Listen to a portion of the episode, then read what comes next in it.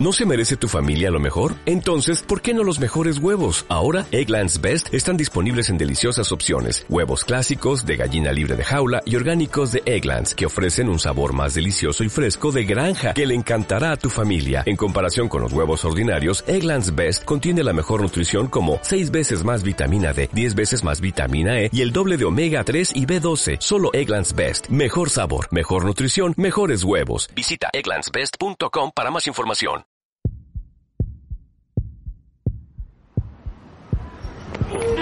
Pero es que este es un sitio tan agradable porque estamos oxigenándonos con los árboles que nos dan la fresca.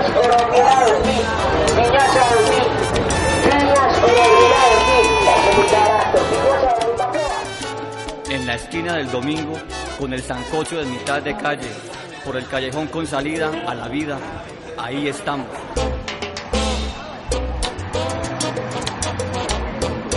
Es un barrio que, digamos, se escucha eh, los chicos jugando aquí abajo en la cancha, eh, están las madres comunitarias pues con sus hogares, se escucha también la Junta de Acción Comunal con sus brigadas de salud. En Manrique los salseros que arman rumba en las esquinas. Penas, nunca pierden la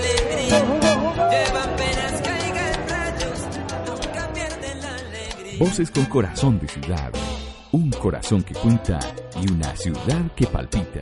Soy el poder dentro de mí.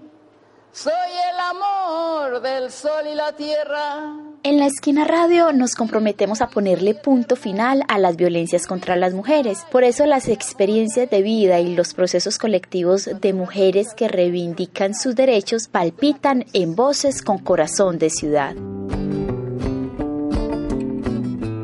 Hoy dos mujeres se encuentran para contar cómo desde la casa y desde la calle reivindican sus derechos, nuestros derechos. Ellas comparten para la ciudad de Medellín las acciones cotidianas que emprenden para decir no más violencia contra las mujeres.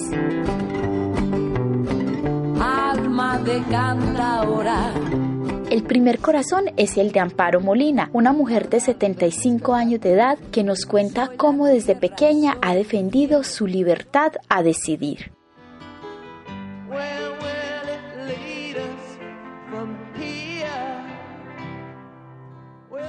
Empezó como la época de la libertad, porque él nunca me cohibió. Nunca, nunca. Cierto, él nunca me cohibió para nada. Por ejemplo, yo, él se iba, ah, que mija, vamos a ir por allá. Y yo, no, a mí no me gusta, porque de verdad, soy sincera, a mí no me gusta la música casi colombiana. No parece que no sea aquí. Pues la ON, sí. Pero, pero es como otra clase, otra clase de música, como más bien como alborotada. Y y entonces ese era otro problema con mi papá y muy grande, muy grande, porque en esa época empezó a salir eh, esa música americana, que los Rolling Stone, que los no sé qué, los no sé cuántas, y uno oyendo en el radio y todo, no sé, no sabía hablar inglés, pero sí sabía cantar las canciones, ¿me entiendes?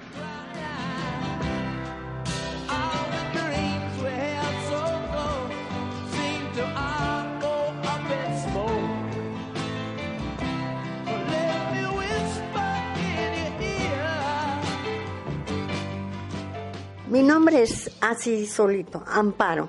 Amparo Molina de Villada. Ya en este momento, pues ya uno se puede quitar el de Villada, porque soy viuda hace 16 años.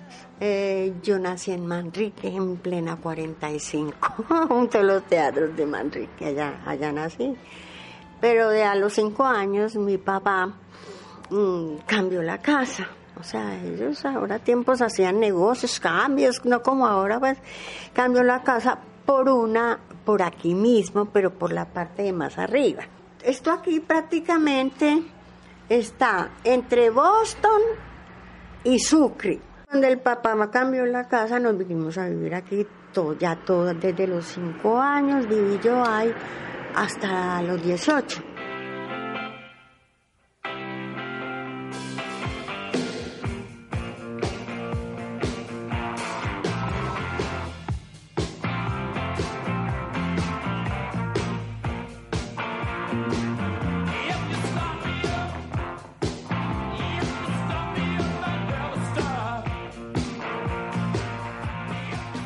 Como le decía yo antes, para unas podía ser muy difícil por la falta de costumbre, porque usted sabe que uno se acostumbra muchas veces a todos. Otras porque no aceptan las cosas. Entonces eh, ahí partía la diferencia, porque nosotros éramos dos mujeres y la mayor era más sumisa que lo que era yo. O sea, ella se resignaba más a la situación, como le contaba, de que a nosotros nos llevaban a comprar los zapatos, que, que, que esta falda y guste o no le guste, y que, pero todo era así, a lo que el papá, más que todo el papá. Porque yo digo, pues, si mi- lo que yo me acuerdo, la mamá como que en eso no contaba.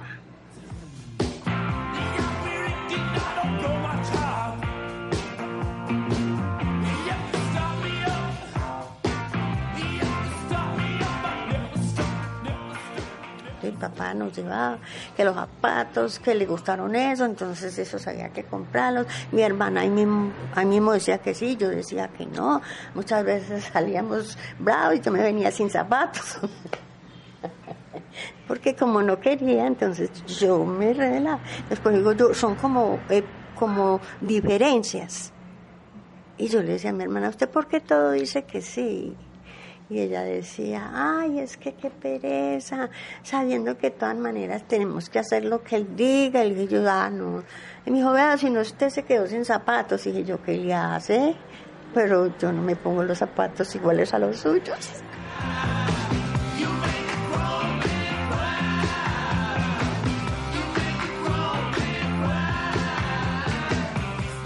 Por ejemplo, mi papá donde nos llevaba paseos, mi papá y la familia de mi papá de, de Warner. Y mi papá, "Ah, vámonos para Warner. No, yo, a mí no me gustaba Warner.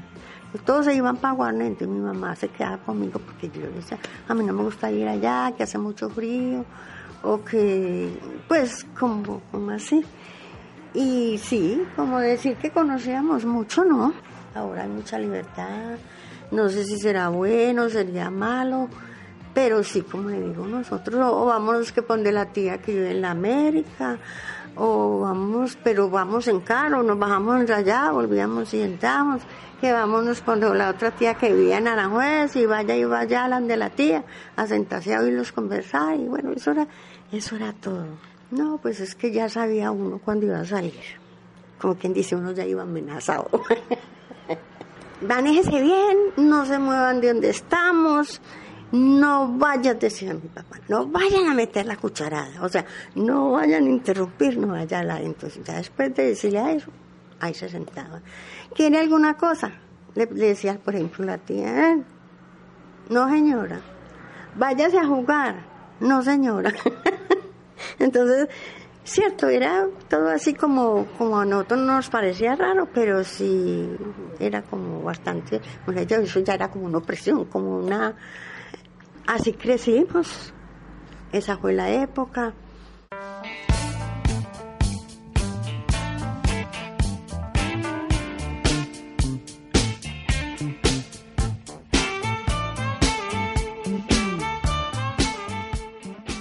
Lo que pasaba era que usted sabía o, o- ellos pensaban de que para uno, eh, digamos, la creencia del niño Jesús.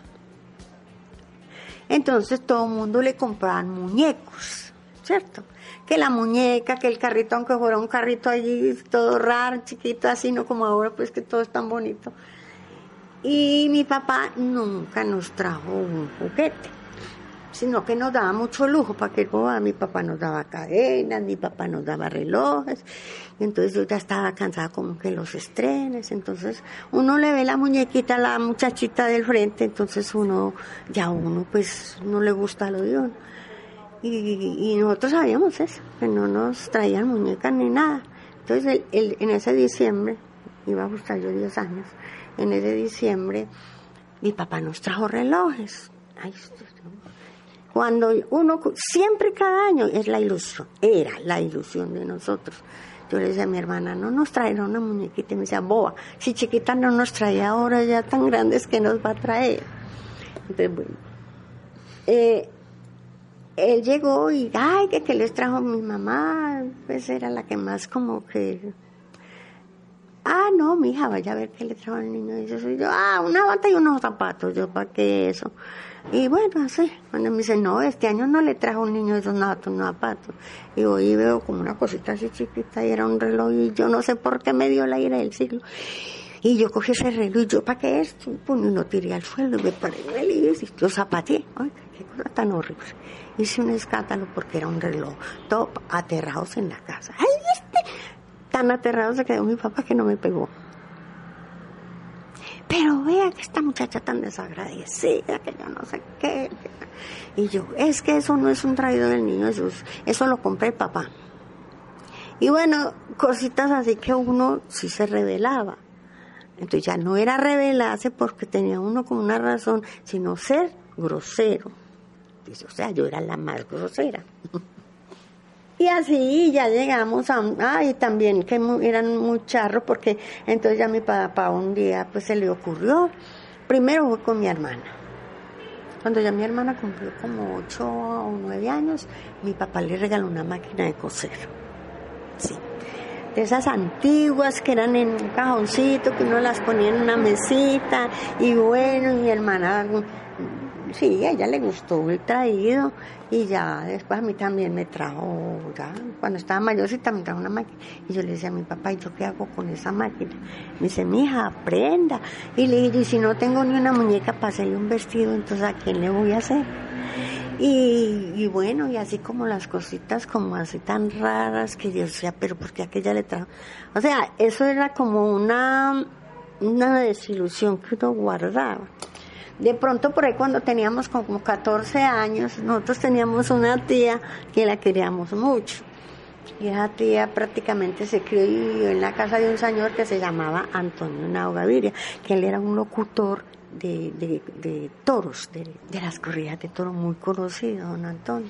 Él tenía dos hijos, un, un, no, un varón y una niña. Y, esa, y ellos nos querían mucho, nosotros íbamos con mi mamá a visitar a mi, a mi tía y entonces nos querían mucho. Entonces, como claro, ellos tenían plata y se iban, pa- y el señor viajaba mucho y les traían unas muñecas muy bonitas. Uno veía las muñecas y la niña, pues a la niña se llamaba María Elena y todo el mundo le decía la nena. Entonces, ay, la nena nos llamaba, vengan, vengan, juguemos con las muñecas, a mi hermana y a mí, muy querida la pelada, y nos jugar. yo una vez llegó mi tía y le dijo a mi mamá, ay, Lola, yo no sé si, si Cruz, mi papá se llamaba Juan de la Cruz, se irá a enojar conmigo, pero es que yo le dije a doña Olga, o sea, la mamá de las niñas, que me vendiera dos muñecas de las que tiene la nena, que eso tiene ese montón, sí, tenía ese montón. Y le dije yo a doña Olga que me vendiera dos muñecas para regalárselas a las muchachas. Y mi mamá decía, ay, yo no sé. Y entonces decía mi tía, ¡eh! Pero si soy yo la que se las voy a regalar. Y ahí fue la primera vez que nos regalaron muñecas. Inclusive yo todavía tengo la peluca de una. yo la tengo por ahí guardada. Cada rato la saco. ¿Por qué? Porque, pues, a él sería que le parecía, o yo digo, tal vez a él no lo enseñaron a eso, porque ellos hacían lo que hacían con ellos en esa época, era así.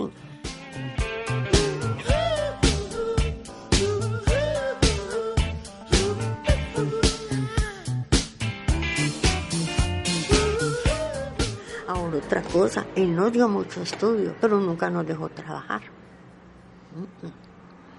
Mientras yo viva nadie va a trabajar. Aquí nadie va a trabajar. Entonces eh, uno le inculcaron como, como unas ideas que para mí eso fue, ¿cómo le voy a decir? Eso fue para mí como un incentivo porque yo quiero estar metida donde enseñan, donde enseñan, donde enseñan. Yo quiero estar en todas partes y yo me pongo a pensar, pero ¿y eso de dónde viene?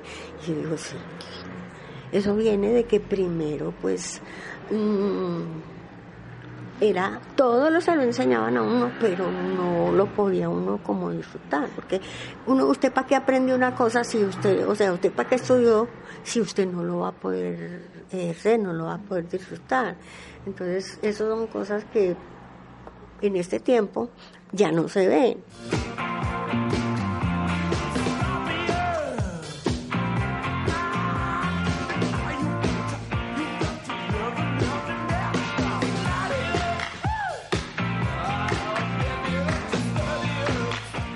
Hoy el corazón es el de Amparo Molina, una mujer de 75 años de edad que nos cuenta cómo ha sido defender su libertad desde las acciones cotidianas, en Voces con Corazón de Ciudad.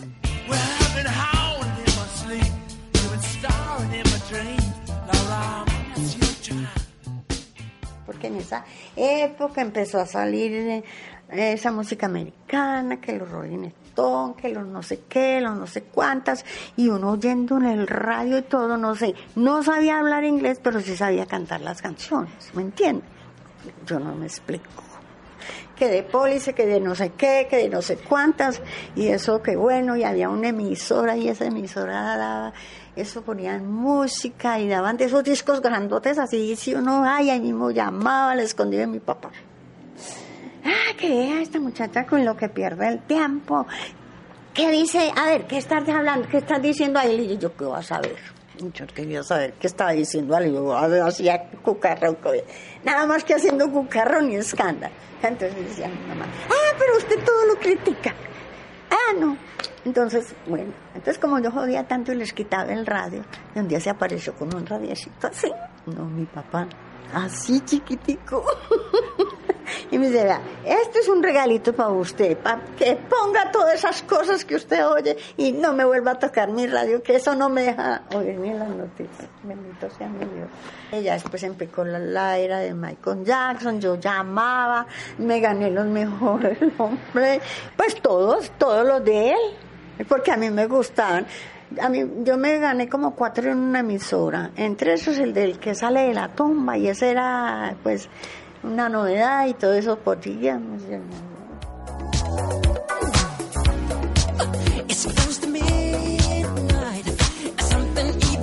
in the dark. Medellín se debe comprometer en este tiempo con las mujeres en darle más protección, mejores oportunidades, porque a pesar de que ahora la mujer también trabaja, las oportunidades son, sí, de verdad que son pocas. Porque, por ejemplo, hubo una época que la mujer no podía trabajar o le preguntaban, ¿usted tiene hijos? Y entonces no le daban trabajo porque tenían hijos, porque eso le pasaba a mi hermana en muchas partes. Pues ahora no es tanto los hijos, pero siempre eh, sigue con el problema de que el patrón, ay, que es que el tiempo, que bueno, siempre hay su, su época así dura por, por lo y, que sean trabajos más dignos, porque pues ahora la mujer no es valorada, la mujer todavía no es valorada.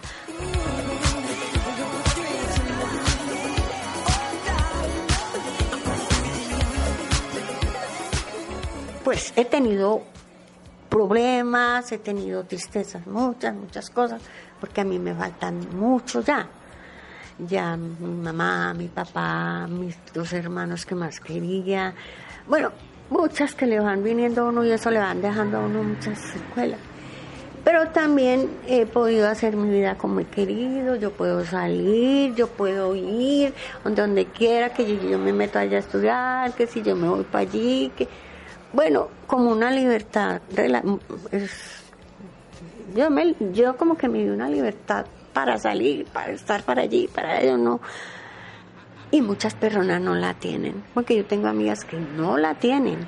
Lo más que yo le puedo decir de, de, de, de, como invitando a otras personas, a otras mujeres, es la edad no quita ni conocimiento, ni pone a una, a una persona en, como dicen ahora, no es que yo ya no puedo salir, que yo para qué, muchas, muchas personas les digo yo, amigas mías, mucho más jóvenes, ve, vámonos para la ladera a estudiar, métete a esto, porque uno mientras está pensando, el, el, estar volteando en la casa no quita el pensamiento que uno tiene o por un problema o por una tristeza, no. Pero el estar uno compartiendo con otras personas, oyendo a una persona hablar, pensando, ay, yo, ¿Y eso qué es tan raro que me están enseñando? Ay, yo no entiendo. Entonces, eso son cosas que lo distraen a uno mucho rato y uno viene pensando. Yo, por ejemplo, vengo pensando. En este momento yo vengo pensando de que yo no soy capaz con, con Excel.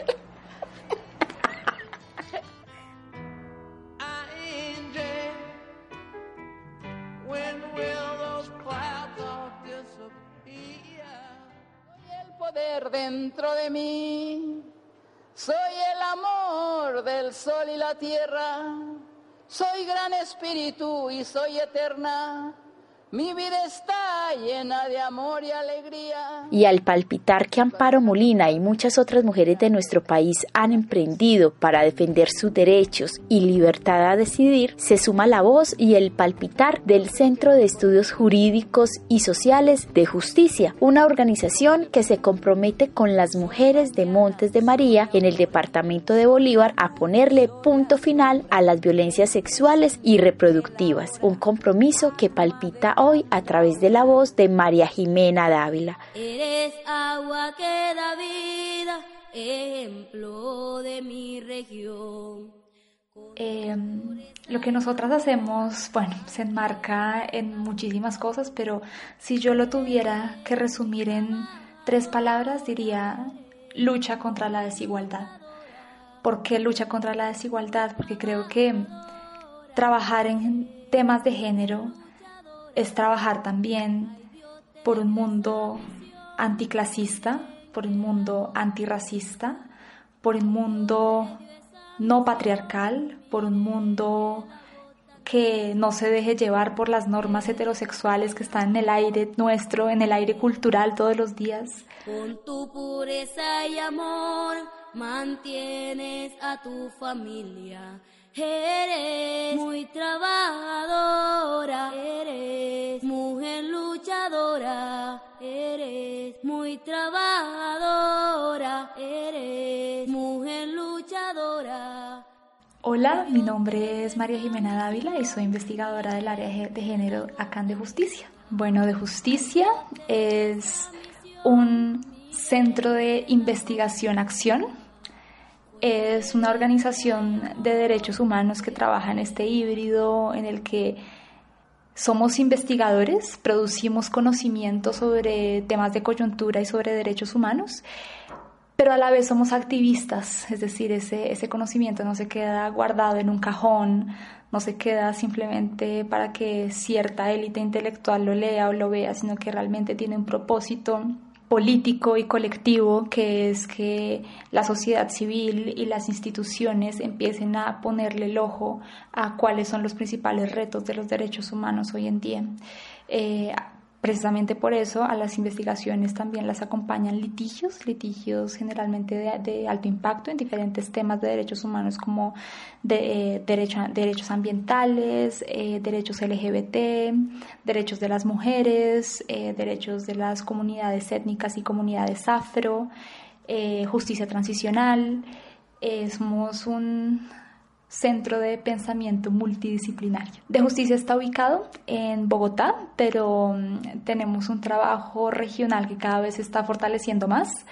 Por ejemplo, mm, tenemos un trabajo muy fuerte con comunidades de Montes de María. Montes de María es un, es una región eh, que queda entre Bolívar y Sucre y pues eh, para quienes no lo sepan, pues es una, es una de las regiones que más fue azotada y afectada por el conflicto armado. En los montes de María, esto sucedió, señores. Estaba llorando un niño, lamentando sus dolores. Que llora, bebé? Dime que te duele, porque se murió mi madre. No tengo quien me consuele, porque se murió mi madre. No tengo quien me consuele. Y sobre todo, eh, para mí el activismo en género tiene que ser un activismo que reconozca eh, los distintos tipos de feminismo, los distintos tipos de resistencias eh, desde las ciudades, desde los territorios, desde las regiones. Em, y por eso quisiera empezar contando uno de los, de los proyectos más recientes que hemos tenido, em, que es un proceso colaborativo con mujeres de Montes de María. Allí nosotras hemos trabajado de tú a tú con ellas eh, sobre todo con la Corporación Desarrollo Solidario, para saber cuáles son los principales obstáculos que tienen las mujeres en contextos con un legado de guerra impresionante, donde las instituciones son muy débiles y donde los mandatos de maternidad y de virilidad para los hombres, de maternidad para las mujeres y de virilidad para los hombres aún están muy arraigados. Entonces, ¿cuáles son los obstáculos en esos contextos para que las mujeres puedan ver garantizados sus derechos? Sobre todo sus derechos sexuales y reproductivos, ¿no? Sus derechos sexuales y reproductivos que tienen que ver con cómo se vive su sexualidad, ¿no? Y con cómo se vive su reproducción, con cuántos hijos quieren tener, con quién quieren estar, cómo quieren vivir sus cuerpos, ¿no? Em, y yo creo que empezar a desaprender y empezar a tener un enfoque crítico sobre la propia sexualidad, sobre la propia reproducción y sobre la propia vida política de uno, porque creo que al final uno cómo vive su corporalidad en el mundo es uno cómo vive también su vida política, es en ese momento crucial para ellas.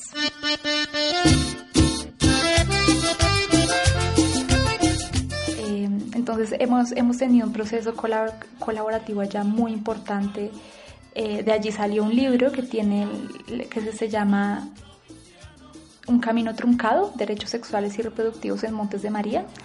Este libro contiene muchos de los testimonios de muchas mujeres sobre cómo ellas viven sus derechos sexuales y, reproductivos y cuáles son los obstáculos que las mujeres en esta región tienen que enfrentar, ¿no?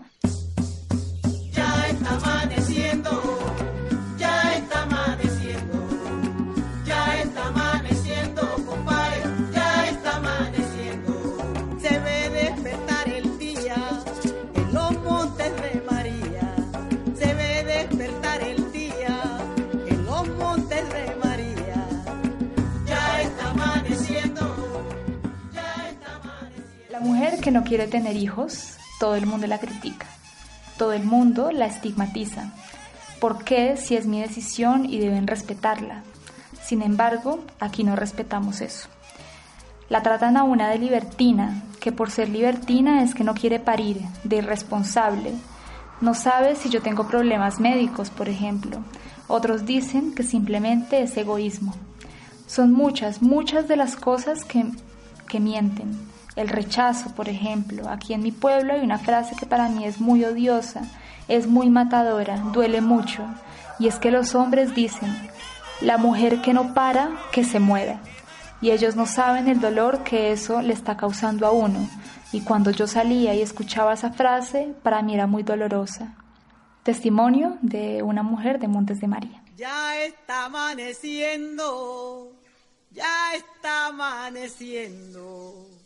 Ya está amaneciendo, compadre, ya está amaneciendo. Cuando hablamos de derechos sexuales y reproductivos estamos hablando de unos mínimos, unos mínimos que deben ser garantizados a hombres, a mujeres, a personas con sexualidades no normativas, como personas LGBT, con sexualidades diversas, con identidades de género diversas.